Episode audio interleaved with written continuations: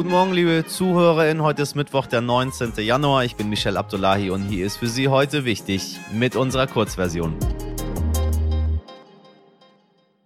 Zuerst für Sie das Wichtigste in aller Kürze. 2021 sind in Deutschland so viele Straftaten mit politischem Hintergrund verübt worden wie in den vergangenen 20 Jahren nicht. Insgesamt mehr als 47.000 Delikte wurden gezählt. Der Großteil davon war, wie auch schon 2020, rechtsmotiviert. Also, meine Damen und Herren, ich kann Sie beruhigen. Es gibt keinen Linksruck in Deutschland. Die christdemokratische Politikerin Roberta Metsola aus Malta wurde zur neuen Präsidentin des EU-Parlaments gewählt. Sie ist die dritte Frau in diesem Amt und folgt auf David Sassoli, der letzte Woche gestorben ist. Der Tübinger Oberbürgermeister Boris Palmer will bei der OB-Wahl seiner Stadt im Herbst nicht als Kandidat der Grünen antreten. Der Grund, die Grünen wollen ihn loswerden und haben wegen gleich mehreren, sagen wir mal, problematischen und ich sage hochgradig problematischen bis hin zu populistischen, völlig danebenen und verwirrten Aussagen ein Parteiausschlussverfahren gegen ihn eingeleitet. Wir sind bereit zu einem ernsthaften Dialog über gegenseitige Vereinbarungen und Schritte, die allen in Europa mehr Sicherheit bringen.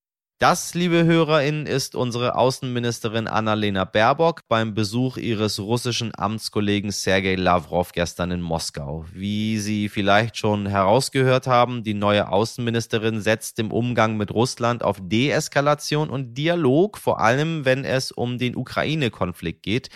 Da sind die Befürchtungen immer noch groß, dass Russland einen Einmarsch seiner Truppen in den Osten des Landes plant. Aber wie kommt es eigentlich, dass bei Russland immer gleich mit Eskalation zu rechnen ist? Wieso mischt Russland bei so vielen Konflikten in der Welt mit? Und wie steht Deutschland aktuell überhaupt so zu Russland? Das alles hat Dimitri Blinski mit dem SPD-Politiker und Vorsitzenden des Deutsch-Russischen Forums Matthias Platzek besprochen. Platzek ist nämlich ein echter Putin-Versteher und hat im Gespräch mit meinem Kollegen mal die russische Seite erklärt. Hören Sie mal genau hin. Ein Russlandversteher erklärt einem waschechten Russen Russland. Ich bin gespannt. Herr Platzek, kann Annalena Baerbock eigentlich eine neue Ära der deutsch-russischen Beziehungen einläuten? Wie schätzen Sie das ein? Was für mich auf der Tagesordnung steht und ich nehme an, für Annalena Baerbock auch ganz oben, ist leider, muss man sagen, aber es geht längst wieder darum, auf unserem Kontinent den Frieden zu sichern und Konstruktionen zu finden, Sicherheitsarchitekturen zu finden, die dann die nächsten 20, 30 Jahre auch halten.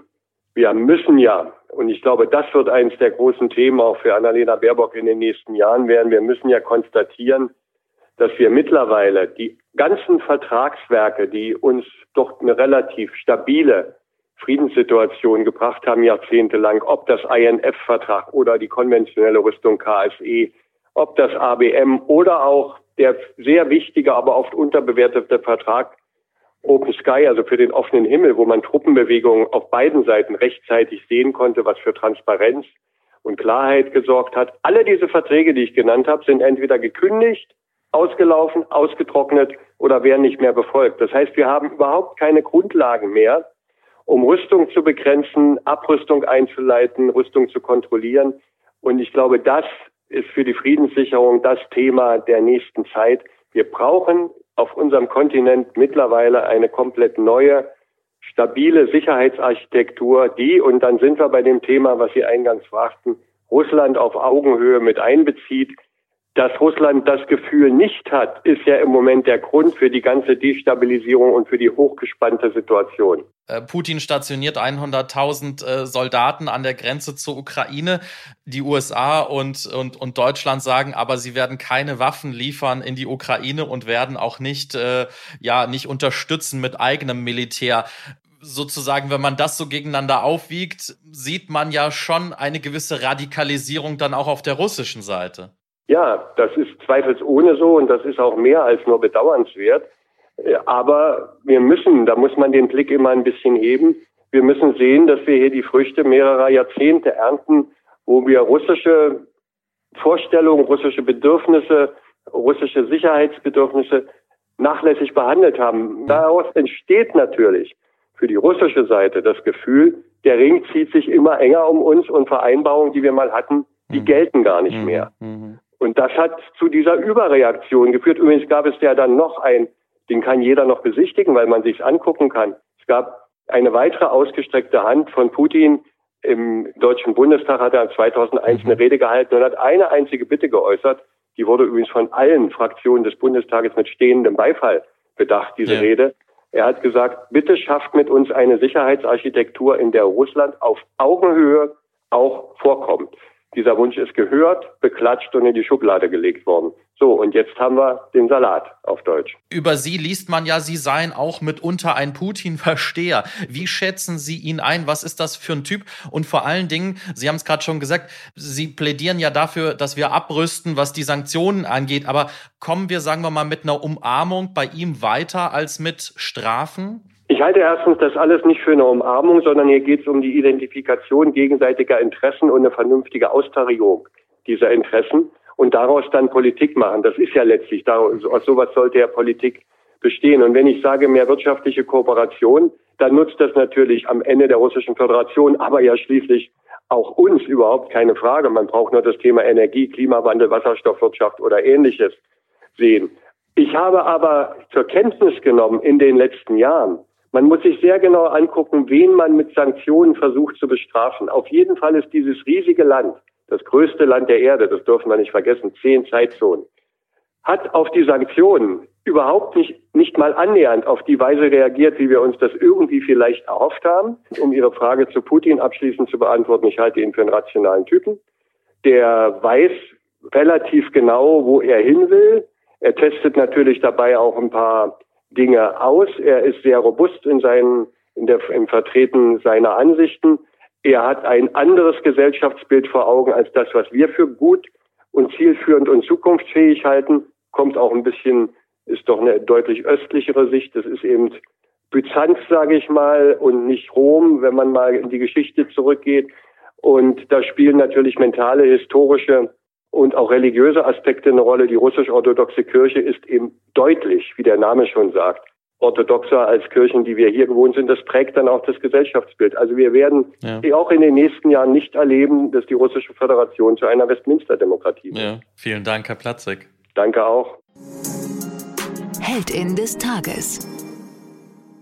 Vergangene Woche haben wir in unserer Sendung ja ein kleines Gewinnspiel veranstaltet. Wer uns sagen konnte, wo wir in Folge 189 den Namen Walter versteckt haben, der hat als Überraschung nicht nur eine kleine Grußbotschaft von mir bekommen, sondern durfte auch selbst bei uns in der Sendung grüßen. Und heute ist es soweit. Chris Sonnenschein, den wir vergangene Woche per Zufall gezogen haben, hat uns als Dankeschön ein Dankeschön geschickt.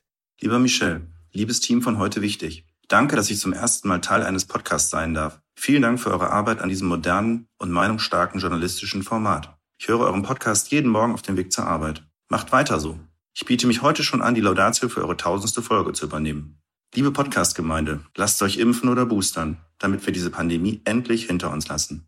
Ich grüße meine geliebte Frau Sarah, meine Söhne Till, Jonathan und Joel. Ich liebe euch über alles, sowie die gesamte Familie in Herne und Essen, Freunde und Arbeitskollegen bei der Tagobank. Alles Gute, bleibt oder werdet gesund. Auch du, Michel. Glück auf aus Wanne Eickel, dem Herzen des Ruhrgebiets. Euer Chris Sonnenschein.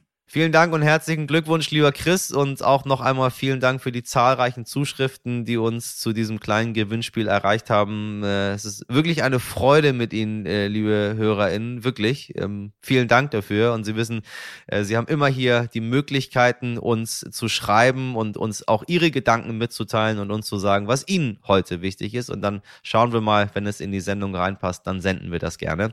Deswegen möchten wir Ihnen auch noch ein kleines Geschenk machen, wenn Sie mögen. Unsere 200. Folge am Freitag, den 28. Januar. Darin möchten wir nicht nur uns feiern, sondern vor allem Sie, liebe Community, die Sie unserem immer noch jungen Podcast jeden Tag mit Ihrer Aufmerksamkeit ermöglichen, weiterzumachen. Und deswegen möchten wir von Ihnen wissen, welches Thema sollen wir Ihrer Meinung nach in unserer 200. Folge angehen? Schicken Sie uns dazu einfach bis spätestens Montag eine Sprachnachricht oder E-Mail mit Ihrem Vorschlag und wieso wir das Thema unbedingt behandeln sollten.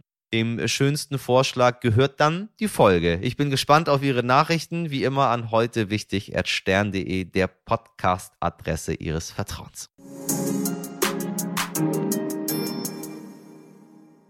Das war's auch schon wieder. Wenn Sie noch mehr über die Pläne Russlands wissen wollen, dann hören Sie doch mal in unsere Langversion. Und ansonsten freue ich mich, wenn Sie morgen wieder dabei sind und Sie wissen, folgen Sie uns, empfehlen Sie uns, bewerten Sie uns, schreiben Sie uns, machen Sie was immer Sie möchten und machen Sie es an heute wichtig als stern.de. Ich wünsche Ihnen einen wundervollen Mittwoch. Machen Sie was draus. Bis morgen, hoffentlich. Ihr Michel Abdullahi.